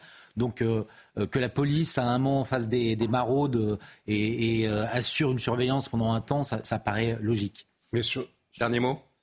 Ben, moi, ce que je trouve choquant, et pour avoir été confronté à la situation, c'est que même en arrêtant. Vous avez été victime de homejacking? Ben, J'ai arrêté une cambrioleuse, en l'occurrence. Chez vous? Et les policiers, oui. Et les policiers de la BAC qui s'étaient déplacés ont dit Mais de toute façon, on ne sait même pas pourquoi on vient, puisqu'elle sera dehors ce soir. Et c'est ce qui s'est passé. Et c'est exactement ce qui s'est passé. Donc effectivement, non seulement il y a le traumatisme... C'est une mineure Mais elle a été poursuivie quand même. Non, ça n'était pas une mineure. Pourquoi elle était dehors le jour même? Parce qu'il y a un avocat qui a appelé avant même qu'elle ait été déférée au juge, parce que ce sont aussi des réseaux. Et ça, euh, effectivement, ça s'est passé. On m'avait demandé d'aller euh, dans un commissariat dans le 19e arrondissement, bref, assez loin, mais j'y étais allé alors même qu'on me disait de toute façon ça ne sert à rien en réalité. Ce sont des réseaux et il n'y a pas de, il a pas de véritable euh, répression. Il faut en être au 45e cambriolage pour que vous risquiez véritablement, enfin 45e, j'exagère certainement, mais pour que vous risquiez véritablement quelque ça serait bien de prendre conscience de ce qui se passe dans, ce pays un jour. Il n'y a pas de répression. Mais oui, mais c'est fou. Hein. Franchement, je... non, mais ce qu'il faut, c'est qu'il faut attendre le flagrant délit. Et d'ailleurs, chez Anne-Sophie Lapix... Mais, peu importe, mais peu importe. Écoutez ce que dit Jean-Sébastien. Écoutez ce que vient de dire Jean-Sébastien. Cette jeune femme a été prise chez lui en flagrant délit. Non, mais en plus, en plus, la réalité, heureusement, il se trouve qu'il y avait des travaux dans l'immeuble à ce moment-là. Donc, il y avait des ouvriers qui étaient à un étage plus bas, parce que comme ça, ils l'empêchaient de partir. Parce que qu'est-ce que vous faites quand vous avez quelqu'un? Parce que derrière, elle vous accuse, vous, enfin, ou les cambrioleurs vous accusent, et d'autres personnes m'ont raconté. Violence Mais oui, de se taper la tête contre le mur pour dire que c'est vous qui vous êtes montré euh, violent. Moi, elle m'avait même accusé d'avoir voulu mettre de la drogue dans les sacs vides parce qu'elles étaient trois initialement. J'avais réussi à en attraper une. Et donc, en plus, ça se retourne contre vous. Parce que les premières choses, quand la police euh, arrive, c'est qu'on vous accuse, vous, de vous être montré violent. Donc, heureusement qu'en l'occurrence, il y avait, il y avait des témoins. Mais c'est, enfin, c'est un cumul de petits, euh, pas traumatismes, mais en tout cas de, de si, bah si, ce sont des traumatismes. De vexation, en quelque sorte. Et le fait, et Gabriel a raison de le souligner, pour les personnes âgées, il n'y a pas que ça qui sont victimes. Il y a tous les gens qui vivent chez eux la peur au ventre, même quand ils n'ont pas été victimes, au moindre bruit, parce que maintenant, ils savent que c'est possible alors quand on sait en plus qu'on ne risque rien ou pas grand-chose à le faire, eh ben on a un pays qui tout simplement, c'est la, la, la, même la paix civile même, parce que c'est la tranquillité du quotidien et le domicile. Non, mais dans la photographie actuelle de la, de la société, c'est très révélateur de, de, ce que nous sommes en train de vivre en termes de, de violence gratuite et de, et de brutalisation de, de la société. La France Orange mécanique, dirait certains. En EHPAD ou en résidence senior qui sont motivés par cette peur du homejacking aujourd'hui. C'est-à-dire que les enfants disent à leurs parents ou les parents d'eux-mêmes se disent ah ben, moi je peux plus rester chez moi. Donc là aussi c'est une grande et violence. Des escrocs du démarchage parce que non, mais si on en parlait juste une seconde, je pense que la grande il y a des gens qui ont peur maintenant aussi de, de commander des repas euh, livrés parce que euh, il y a des livreurs qui savent. Donc ah, c'est Monsieur Untel ou Madame Untel qui a pris le repas. Ah bah tiens, je vais mettre sur la bouffe. Le nombre, il habite là. À la ruse, notamment aussi. en ciblant les personnes âgées. Et c'est vrai que le fait qu'ils sont plus fragiles. Parce que même quand vous savez quelles sont les entreprises qui se rendent coupables de ce genre d'escroquerie, en réalité, il n'y a quasiment pas de poursuite. Il nous reste 6-7 minutes avant le journal. Je voudrais qu'on entende aussi. Euh, on change totalement de, de sujet. Hein. Euh, je voudrais qu'on entende Sophie, euh, Sophia Rousseau, qui est notre excellente collègue, Sandrine Rousseau, plutôt euh, la responsable, la députée euh, écolo. J'embrasse Sophia. Hein, désolé pour euh, le lapsus. qui a réagi. Alors, on a beaucoup parlé de la natalité, de la baisse de natalité qui, qui a été prise d'ailleurs en, compte dans la conférence de presse du, du chef de l'État. Je rappelle qu'en 2023, 678 000 bébés sont nés, un nombre qui avait rarement été aussi bas depuis la fin de la Seconde Guerre mondiale, alors qu'Emmanuel Macron veut réarmer donc démographiquement le pays. La, la France, donc Sandrine Rousseau, s'est dite rassurée rassurée par la baisse de la natalité dans ce pays. Écoutez sa démonstration ce matin chez nos confrères de Sud Radio.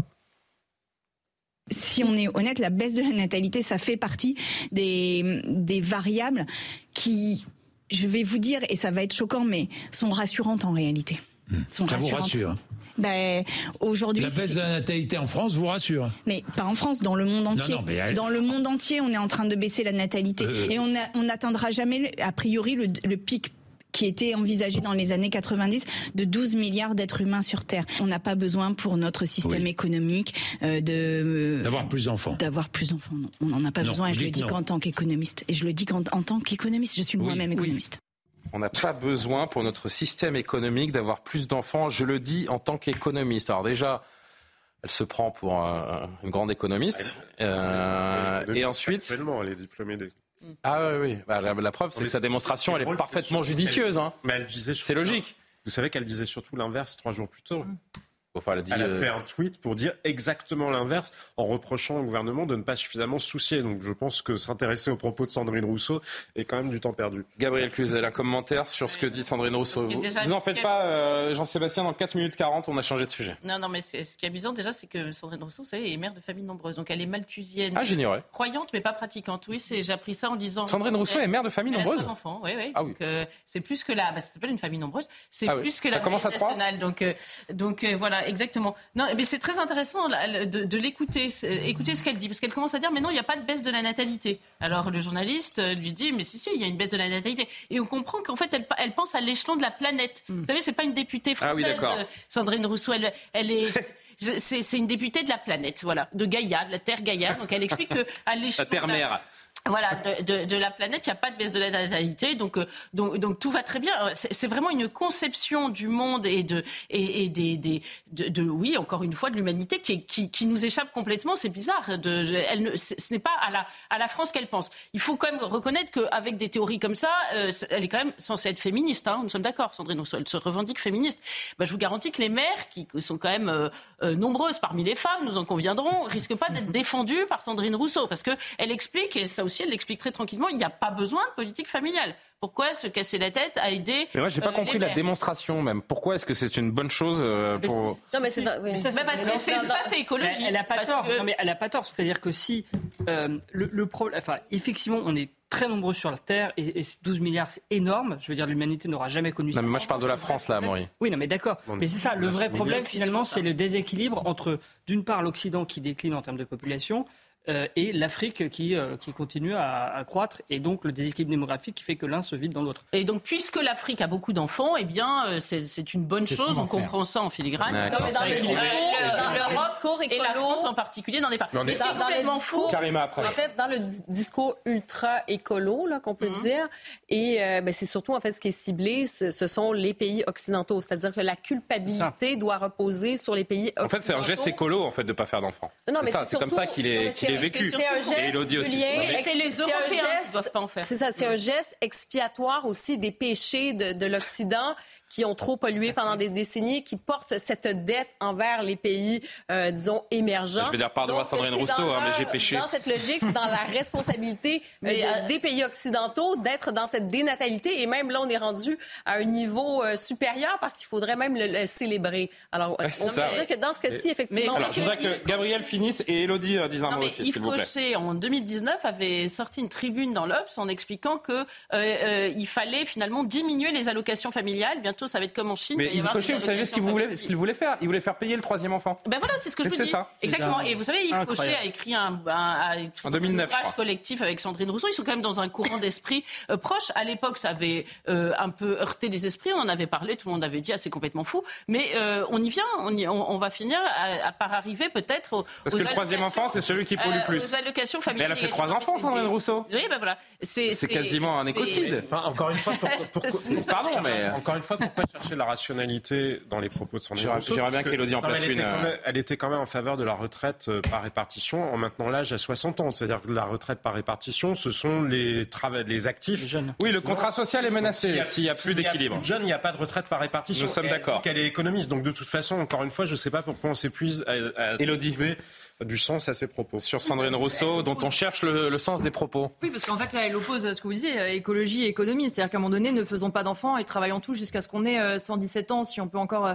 être en Sauf qu'elle est pour la retraite à 60 Oui, mais c'est pour ça que ça devient très complexe. Et pour rejoindre ce que disait Gabriel sur le côté euh, les maires et la défense que peut avoir Sandrine Rousseau, quand euh, Emmanuel Macron a fait sa conférence de presse, qui parle notamment de plans contre l'infertilité, qui parle de congés de naissance, etc., euh, différents, elle, elle explique que c'est totalement interventionniste de la part du chef de l'État, comme si Emmanuel Macron allait forcer tout le monde à avoir trois ou quatre enfants alors qu'il y a un certain nombre de femmes, euh, par exemple infertiles, ou qui aujourd'hui le congé maternité ne leur convient pas, ou qui ont des problèmes de moyens qu'il faudra encore résoudre évidemment, peuvent aussi être satisfaites qu'on s'en occupe. Ça n'est une obligation pour personne. Et finalement, elle a fait ça comme un étendard, comme si le gouvernement allait forcer euh, chaque, chaque femme à faire au moins trois enfants. Et comme si, d'ailleurs, parce qu'elle disait aussi lâcher nos utérus, oui. comme si les femmes, dans la, enfin, a priori, quand on a un enfant, on décide à deux, enfin, il Oui, me semble, hein, quand, en tout cas quand Tout il est souhaité, mais comme s'il n'y avait que les femmes qui prenaient la décision d'avoir un enfant. Mais elle fait surtout le pari. Elle fait surtout le pari de l'immigration. C'est-à-dire qu'aujourd'hui. Parce qu'un pays qui fait plus d'enfants, c'est un pays qui, qui s'efface en fait. Ah, qui, décline, en tout cas dont l'identité, l'histoire euh, euh, sera remplacée par, euh, par une autre. Mais voilà, moi je pense que ce que, ce que, ce que les propos de Sandrine Rousseau traduisent, c'est le, le pari euh, absolu de, de l'immigration. Euh, et de même que euh, les propos qu'elle tient sur les femmes ou arrêter de nous réduire à notre riche, en, en revanche, elle confère à, à l'Afrique euh, la mission finalement de régénérer. euh, Conquérir le monde. voilà. Mm. Non, de régénérer, euh, comme le disait le, Et le nous chef de l'État. Je vais, tiens, je vais faire une question milliards. mais milliards. très provoque pour. Gabriel. je, vous envoyer une question extrêmement provoque. euh, Il faut faire des enfants à tout prix en France. Bah, bien sûr qu'il faut Ah, avoir- pourquoi on vote pas la GPA Quoi donc Il faut faire des enfants à tout prix, pourquoi on fait pas la Oui, GPA non, mais là, vous allez chercher le. Je vous ai dit que je vous posais une question Ouais, très provoque. Oui, bah, vous allez être content parce que Bru- Bruno Le Maire euh, veut légaliser la GPA, vous voyez. Donc, euh, ça- il en a parlé. Sa En tout réflexion- cas, Ah bon oui, oui. Sa il dit- réflexion a non, évolué. Voilà, sa réflexion a évolué. Je vous rappelle que Gabriel Attal est pour la. À la- tout prix, mais avec des limites La GPA éthique. Non, non, mais à tout prix. Mais moi, je veux forcer non plus personne à avoir des enfants. C'est ridicule comme réflexion. Mais ce qui est certain et ce qui me frappe dans le dans, dans l'incohérence absolue, c'est qu'on dit aux aujourd'hui. Non, mais il y a une injonction des femmes à ne pas avoir d'enfants. Vous savez, on dit aujourd'hui les femmes ne veulent pas avoir d'enfants. Ben, moi, je remarque que les, une institutrice euh, me disait, moi, dans ma classe, je comprends pas en maternelle, toutes les petites filles veulent avoir des enfants. Quand elles ont 25 ans, elles disent qu'elles veulent pas avoir d'enfants. Où est le conditionnement? Vous savez, on dit euh, euh, l'instinct maternel, c'est du conditionnement social. Ben, vous n'êtes pas conditionné quand vous avez 5 ans. Quand vous avez 5 ans, vous êtes presque à l'état de nature. Vous venez d'arriver. En revanche, à 25 ans, vous avez bien été conditionné par la société. Bien, les, ces femmes de 25 ans ont été euh, conditionnées. On leur répète, comme Sandrine Rousseau, ah non, vous n'allez pas, euh, euh, vous pas faire des enfants pour la société. Mais en revanche, on leur dit, vous n'allez pas en faire pour l'écologie. Vous, vous comprenez Elles doivent. Mais Peut-être que elles ces jeunes femmes n'ont pas connu l'amour, tout simplement. de la maternité pour l'écologie. Parce que quand on est amoureux, j'ai l'impression que quand on est amoureux, il y a un désir naturel aussi de, Ah, mais de concrétiser là, cet ça, amour. Vous êtes sur, sur Vous dites une mauvaise pente. Vous avez beaucoup de féministes. Bah oui, bah qu'est-ce que vous voulez que je vous dise Mais j'assume, j'assume totalement. Moi, je veux dire, je pense qu'il y a beaucoup de gens, de, de jeunes gens, on va dire, les, les moins de 35 ans, euh, je vais dire pour parler, euh, pour caricaturer un peu, pour, pour vulgariser un petit peu, qui euh, ne voulaient pas d'enfants. Euh, et le jour où ils ont trouvé l'amour, ils ont commencé à construire quelque chose. Ce désir est né, je pense. Euh, Un je parle pas forcément pour moi, sûr. mais euh, mais je pense que ça, je pense que ça joue beaucoup et que tant que vous n'avez pas, mais non, mais c'est vrai. Mais attends, on peut parler d'amour un peu sans être moqué par Jean-Sébastien Ferjou. J'allais dans votre sens, Julien. L'amour donne des ailes et pense qu'il y a inspire. toute une littérature aujourd'hui qui dissuade euh, d'avoir des enfants. Il je viens de lire un, un livre qui s'appelle, par exemple. Euh, Eh ben, on va écrire un livre ensemble, euh, Gabriel. Gabriel. que les Faites des, faites gosses qui disaient. Ça s'appellera. Merci euh, Gabriel. 23h32, je suis encore très en retard, mais c'est la première du nouveau format, donc on s'adapte, hein, euh, Maureen. Le JT, et on a encore deux sujets très importants. On va parler évidemment de l'ouverture du, du procès après les attentats de, de, Trèbes. Et euh, pardon pour le lapsus, parce qu'après on va parler de Donald Trump. C'est comme si c'était fait, les amis. C'est quasiment comme si c'était fait. Futur président des États-Unis en 2024. On vous expliquera tout dans un instant. Maureen Vidal, pardon, c'est à vous.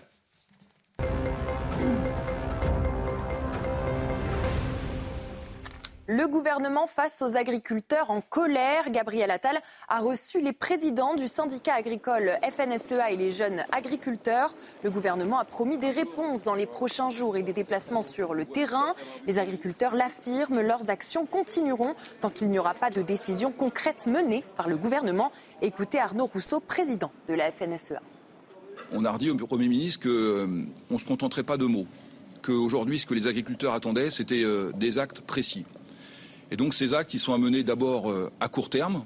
Et donc on attend du Premier ministre que dans la semaine, il puisse faire un certain nombre de, déclarations qui fassent bouger les lignes sensiblement et qui montrent aux agriculteurs que ce n'est pas simplement euh, des mots. Donc on a besoin d'actions euh, très concrètes.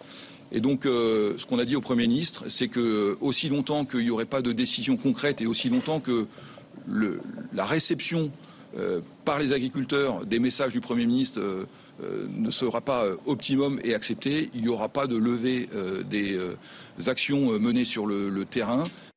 Le Canada limite pour deux ans le nombre d'étudiants internationaux. Le gouvernement dénonce une crise de logement accentuée en vue de l'augmentation des étudiants étrangers ces dernières années. En 2024, le Canada prévoit donc d'octroyer 364 000 permis d'études internationaux, ce qui représente une baisse de 35% par rapport à l'année dernière. Plus d'un million d'étudiants étrangers sont établis au Canada. Enfin, l'affiche de la 49e cérémonie des Césars a été dévoilée. Elle rend hommage à Michel Oslo, réalisateur renommé pour ses films d'animation, dont le plus connu est Kirikou. La cérémonie des Césars se tiendra en clair et en net sur Canal Plus le 23 février prochain. La liste des nommés sera dévoilée mercredi. Kirikou n'est pas grand, mais il est. Vaillant. Vaillant. Voilà. Tout le monde a vu. J'adore Kirikou. Ça, vous, vous, vous- vous connaissez Kirikou Et Caraba la sorcière Pourquoi la sorcière Caraba est-elle méchante Si vous n'avez jamais vu Kirikou et que vous avez des enfants, et si vous avez l'âme d'un enfant, regardez Kirikou parce que c'est un film d'animation euh, prodigieux et, et très poétique. Merci, chère Maureen. Comment? L'amour mène à Kirikou. L'amour mène à Kirikou. Merci Jean-Sébastien Ferjou. Avec notre sujet précédent. Oui, et là on va on va retrouver notre sérieux avant de parler de Donald Trump et se demander si euh, la voie express est ouverte pour le euh, l'ancien président américain vers un nouveau mandat. Parlons euh, d'abord de l'ouverture du procès de- des attentats de, de Trèbes qui ont semé la terreur le 23 mars 2018 à Trèbes et à Carcassonne. Il s'est ouvert aujourd'hui. Le terroriste, je le rappelle, est mort lors de l'assaut mené par le GIGN le jour des faits. Il n'a bénéficié d'aucune complicité. Sept personnes comparaissent tout de même devant la cour d'assises spécialement composée, dont cinq pour association de malfaiteurs terroristes criminels. Sandra Buisson, sur place, a suivi la première journée.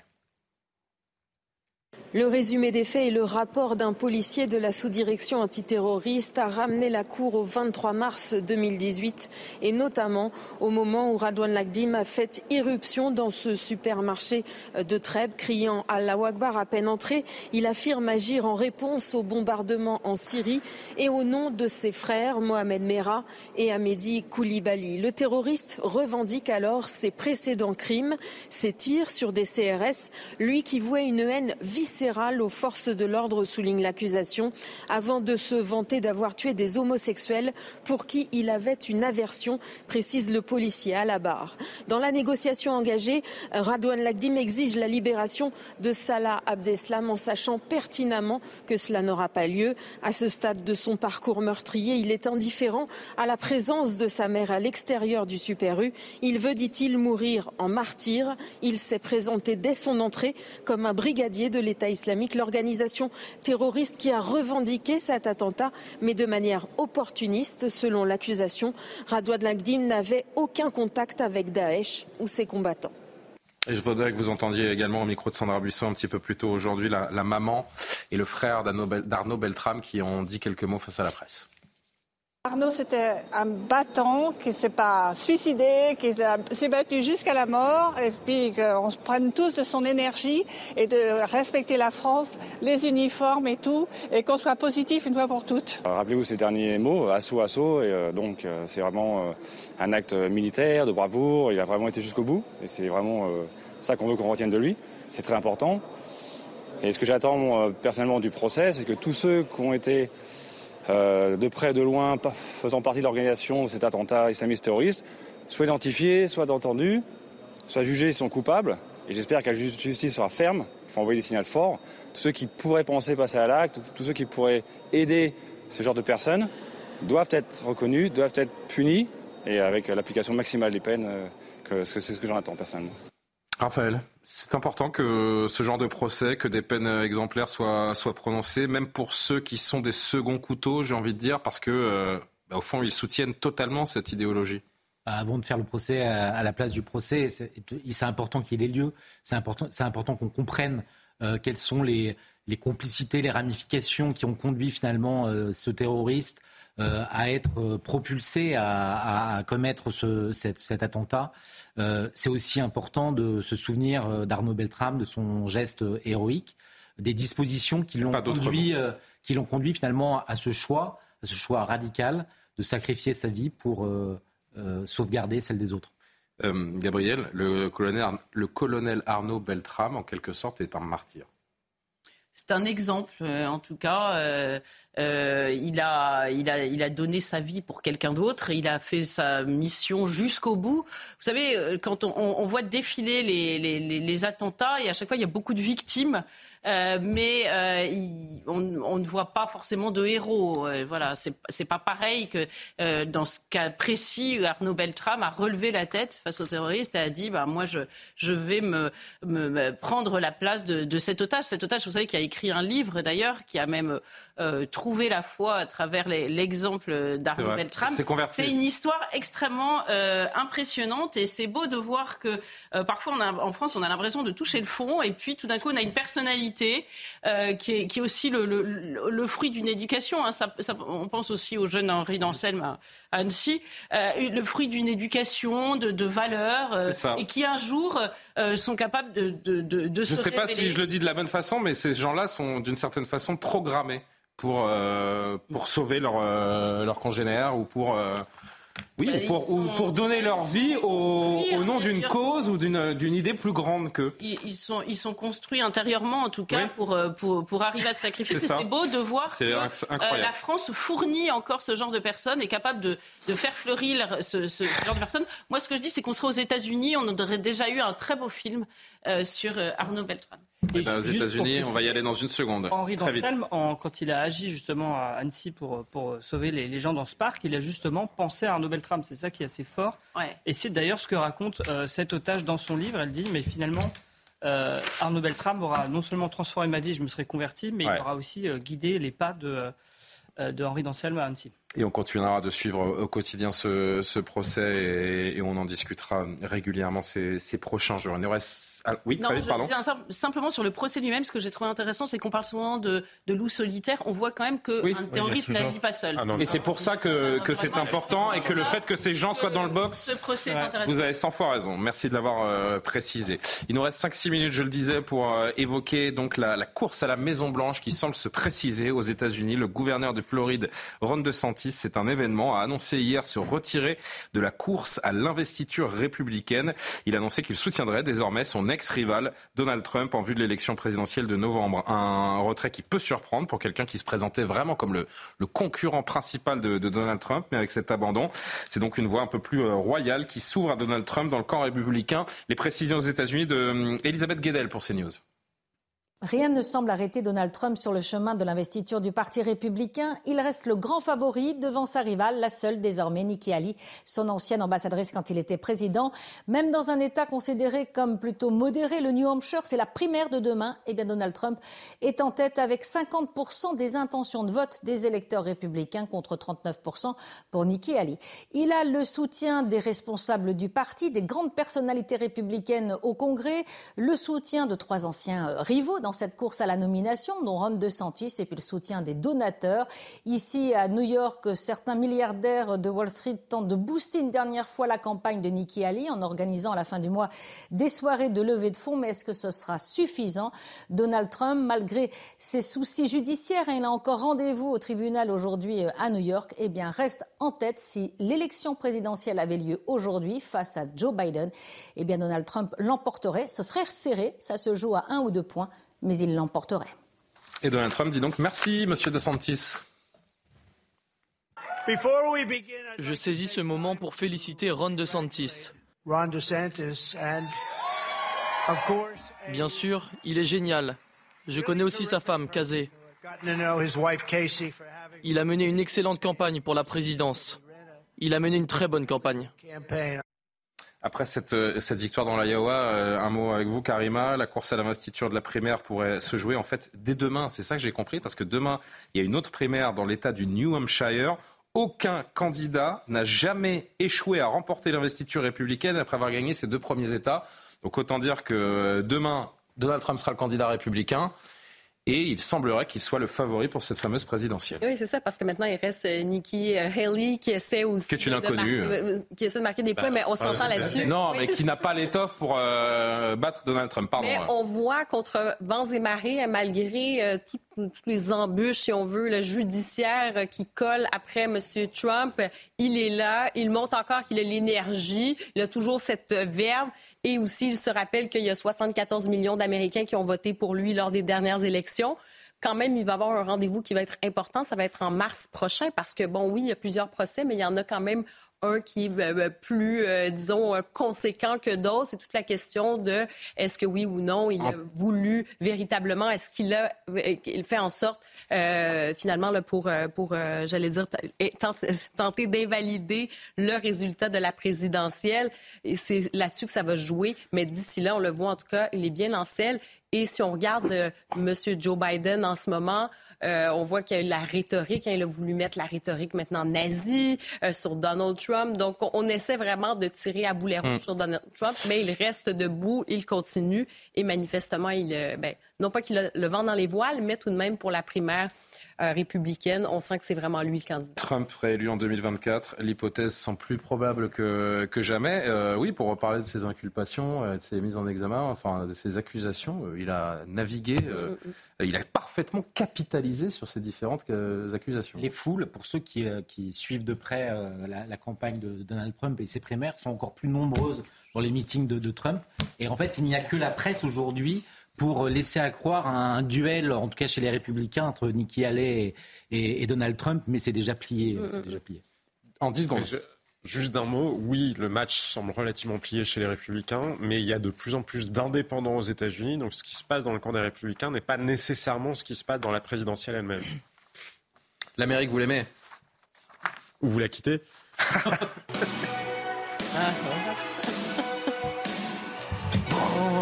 Oui, et vous savez que c'est un homme de gauche, hein, Bruce Springsteen. Et je suis pas sûr qu'on entende ça euh, quand Donald Trump euh, remportera, j'allais dire. Si Donald Trump remporte euh, la première américaine. Vous êtes fan de Bruce Springsteen, vous, euh, cher ami? Sébastien C'est vrai, vous l'avez vu en concert? Cette chanson, oui. Le boss Oui. Bon, on essaiera de parler très régulièrement euh, d'ici euh, le mois de novembre de ces, euh, de ces primaires et de cette course à la présidentielle parce qu'il y a énormément d'enjeux. L'Oc- L'Occident et pas seulement regarde ça avec grand intérêt. Donc on fera régulièrement des points Born in the USA dans Soir Info sur CNews. La revue de presse, il me reste 40 secondes, faut que j'aille vite parce que j'ai la dernière image, c'est la promesse, c'est obligatoire. Alors, la revue de presse, le Figaro, qu'est-ce qu'on a? L'élégance culturelle de la haute couture Dior, ben oui, bien sûr, mais surtout la répartition des migrants. C'est Mairie qui euh, sonne l'alarme. C'est étonnant de voir euh, des mannequins de la haute couture et la répartition des migrants côte à côte sur la même une. Mais pourquoi pas pour nos amis du euh, Figaro, les échos, le gouvernement au chevet des agriculteurs. Bien sûr que c'est le sujet politique du moment. Les échos qui évoquent également l'avancée de Donald Trump en, en haut de leur, euh, de leur une. Aujourd'hui en France, le Parisien, les agriculteurs, bien sûr. Un reportage à Douchy sur les traces d'Alain Delon, sur les traces du, du samouraï. À lire donc demain dans les, dans les colonnes du Parisien. Pour la presse régionale, les agriculteurs sont en colère, bien sûr. Ce qu'ils demandent est détaillé dans Ouest France. Et puis les dernières nouvelles d'Alsace, euh, l'agriculture entre malaise et euh, mutation. Une rencontre également avec l'escrimeuse Kate Delbar d'Oriola, la traversée du siècle à la pointe du fleuret avec madame. Eh bien écoutez, rendez-vous dans les euh, dernières nouvelles d'Alsace. L'image de fin, très très vite pour faire plaisir à Jean-Sébastien. Vous aimez les grosses vagues, Jean-Sébastien? Je connais très bien celle-là, celle de Nazaré. Nazaré, effectivement, c'est magnifique. Les euh, meilleurs surfeurs de la planète qui euh, s'affrontent depuis aujourd'hui, comme chaque année, sur cette monstrueuse vague de Nazaré au Portugal. Compétition qui a obtenu le feu vert après plusieurs semaines d'attente et une houle potentielle de 15 mètres à l'approche des côtes. Nazaré au Portugal possède les plus grandes vagues surfables au monde, amplifiées par un canyon sous-marin de 5 km de profondeur qui se termine là où l'Atlantique Nord rencontre le rivage. Donc, à l'arrivée, ces images époustouflantes. Il faut quand même une grosse dose de, courage ou de folie, je sais pas, pour euh, prendre la mer face à ces, euh, ces immenses vagues. C'est fou, hein Vous le feriez? Non. Gabriel Pour moi, ça doit ressembler un peu à ça. J'aimerais bien.